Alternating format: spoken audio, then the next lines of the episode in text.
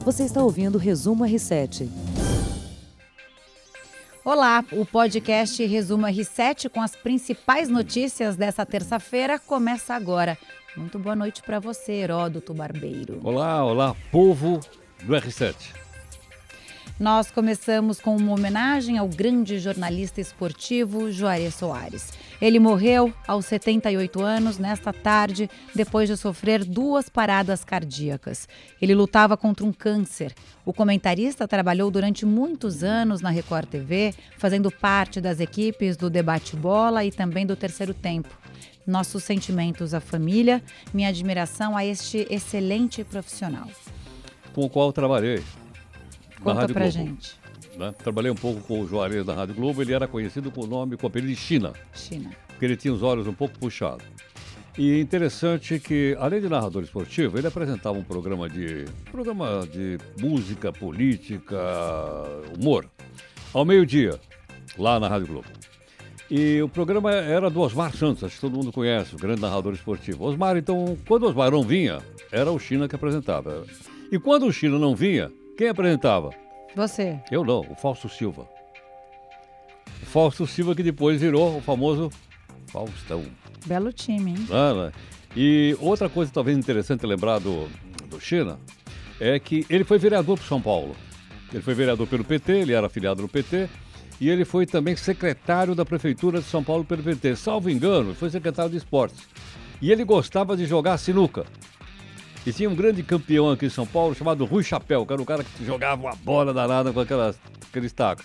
E eu brincava muito com o Juarez, porque o Juarez ia lá e perdia toda a partida pro Rui Chapéu. Então eu tive a oportunidade de se conviver com ele, um cara inteligente, um cara culto, um cara extremamente bem-humorado, né? E marcante na carreira, tanto lá como aqui na Record. Que privilégio, então descanse em paz, China. Vamos agora ao nosso resumo do dia. Aconteceu de novo, Heródoto. Hoje foi a vez do ministro da Economia, Paulo Guedes. O ministério informou que vai enviar um ofício ao Ministério da Justiça, é, ao Sérgio Moro, para que acione a Polícia Federal para investigar a possível invasão no celular dele. A desconfiança veio depois que vários jornalistas receberam mensagens e ligações em nome de Paulo Guedes por meio do aplicativo Telegram.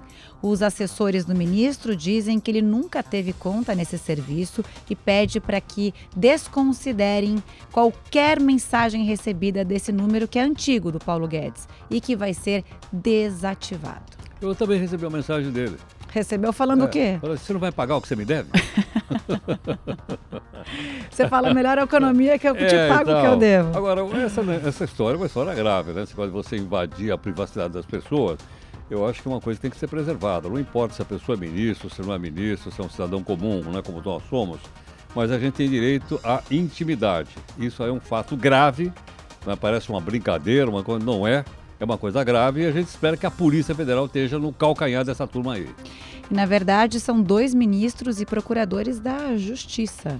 É muito grave realmente celulares serem invadidos e a gente não sabe quem está do outro lado fazendo essas invasões. Na verdade, a Polícia Federal já desconfia. Prendeu quatro suspeitos de ter invadido o celular do Sérgio Moro e de procuradores da Lava Jato.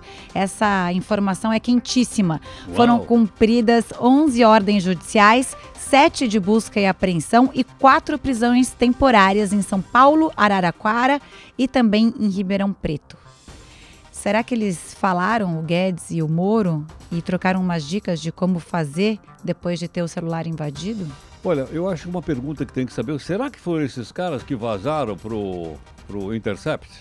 Não sei, é só uma pergunta que eu estou fazendo, não estou fazendo uma afirmação. Mas é uma coisa para a gente saber, será que foram eles que hackearam né, o telefone para poder depois divulgar essas conversas entre os procuradores e o próprio juiz? E não o Telegram lá, que é um site russo, não sei.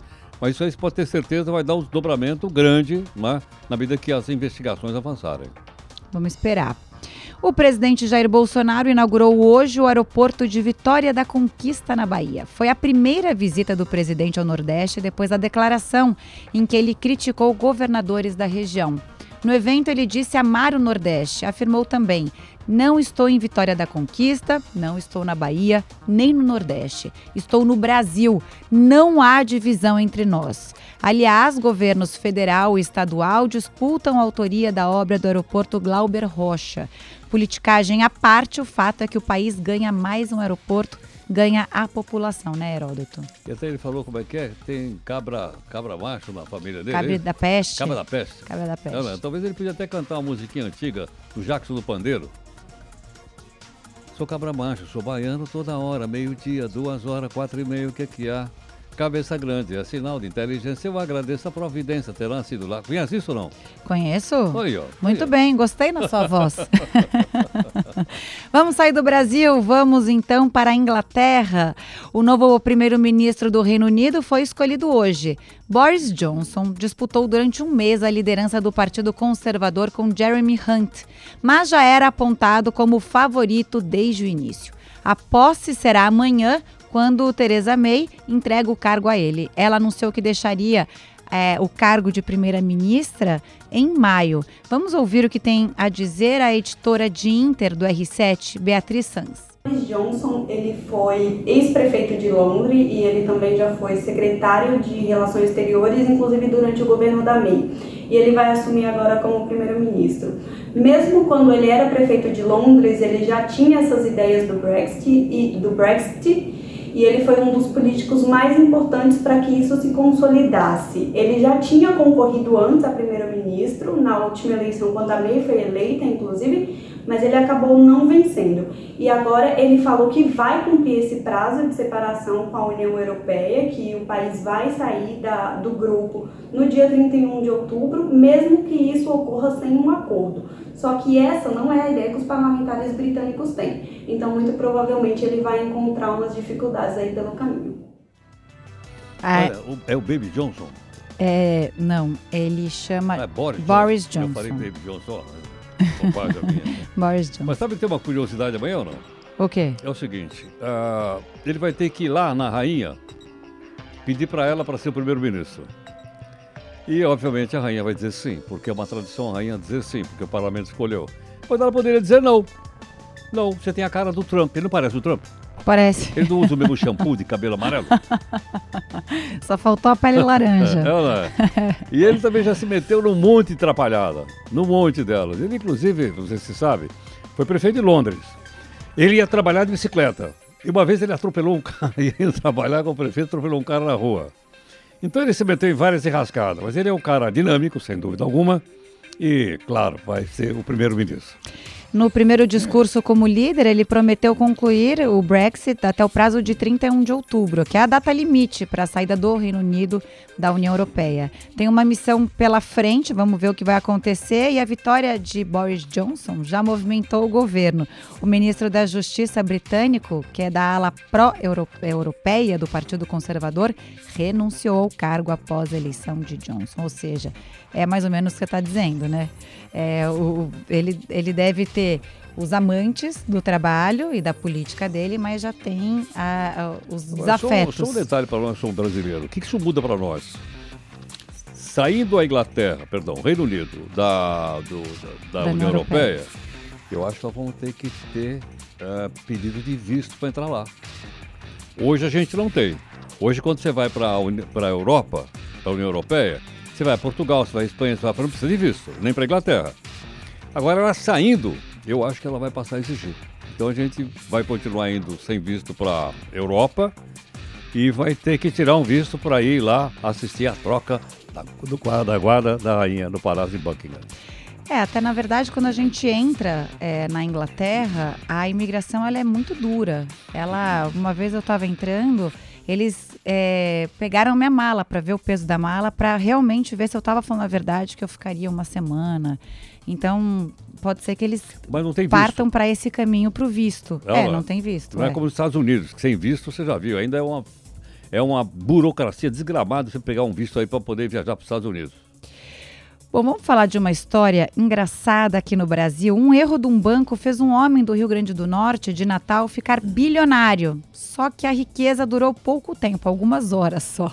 Sabe o valor que foi depositado na conta dele? Não tenho nem ideia. Quase 775 bilhões de Bi? reais. Bi de Bilhões. reais. Nossa, é mais do que a Lava Jato. Muito mais. Se realmente ele tivesse isso, ele seria o homem mais rico do mundo. A fortuna dele seria maior do que a registrada pelo bilionário Jeff Bezos, que tem patrimônio avaliado em 131 bi de dólares. Se a gente fosse fazer uma comparação com dólar, o Henrique, que é esse é, moço do Rio Grande do Norte, de Natal, ele teria 191 bilhões. Quer dizer, ele teve por algumas Mas horas. quem que depositou? O banco errou. Foi um erro ba- Ah, do, erro do banco. banco. Erro do banco. Aí ele foi perguntado o que, que ele faria Olha, com tanto geralmente o dinheiro. banco erra contra a gente, viu? Não a favor. Não a favor, é Não. raro. Isso aí é um caso raríssimo. Ele geralmente erra contra a gente. Ih, Se você não olhar o já extrato, reparou esse erro. Não, tem que olhar lá o extrato direitinho, porque eles ficam cobrando umas taxas da gente que a gente não, não combinou com o banco. Ou seja, uma boa parte deles não diz que tem um pacote de graça. O banco é obrigado a dar um pacote mínimo de graça. E eles não te contam para ninguém. Então aí você pega o outro pacote e você paga pelo outro pacote. Mas se você for lá, né, e falar com o gerente, né, dar uns tapas na mesa lá, falar, eu quero meu pacote de graça, você tem o pacote de graça. O pacote mínimo, mas é de graça de acordo com o Banco Central. Boa dica essa. Porque mu- muita gente não sabe, a gente realmente só paga e paga juros sobre juros, É, juros tem- do lá. especial. Juros a gente, né? Taxa a gente paga de monte. Agora Claro. ter o benefício, Não, o ninguém já chega pra gente. E outra coisa, você só cutuca. tem cinco bancos, você tem cinco bancões. É o Itaú, o Bradesco, o Santander, a Caixa e o Banco do Brasil. É muito pouco. Então o que acontece? Quando tem muito pouco, a concorrência é pequena. Aí eles deitam e rolam em cima dos clientes. Ainda bem que está aparecendo esses bancos menores, chamados fintech, já ouviu falar disso, né? Já. Apareceu uma porção de pequenos bancos para ver se, se pulveriza isso. Porque não é bom para o consumidor. Esse monopólio todo. É, seria um oligopólio, na verdade.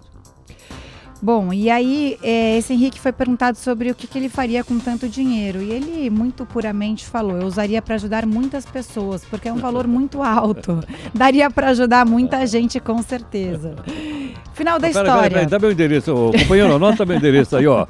Já É passei aqui, o meu e-mail e o R7 seu para ele. É, R7 aqui, é heródoto.r7.com. Passei o meu e o seu já. Final da história. Depois de algumas horas, o banco reconheceu o erro e ligou para ele.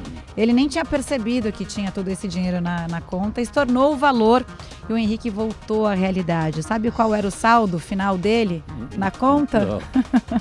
Não, 98 centavos. coitado. Agora o banco podia dar uma compensação para ele, não é? Podia dar uma graninha, né? Podia, lógico. Eles ganham tanto, Claro, porque criou um contas. certo constrangimento.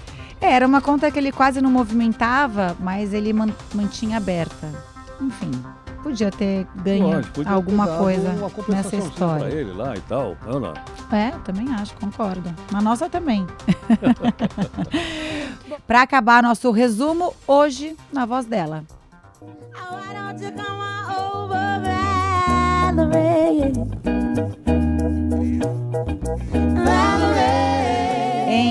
23 de julho de 2011, morri em Londres Amy Winehouse. Você gosta dela? Muito. Eu acho a voz dela incrível. São oito anos sem a voz e o talento da cantora inglesa que juntou jazz, angústias e dor em belas músicas. Vamos ouvir mais um pouco.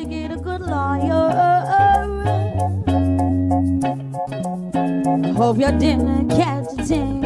I hope you find the right man who'll fix it for you. O nosso podcast Resumo R7 fica por aqui. Muito boa noite para quem nos ouve. Até amanhã, Heródoto. Tchau, tchau. Você ouviu Resumo R7.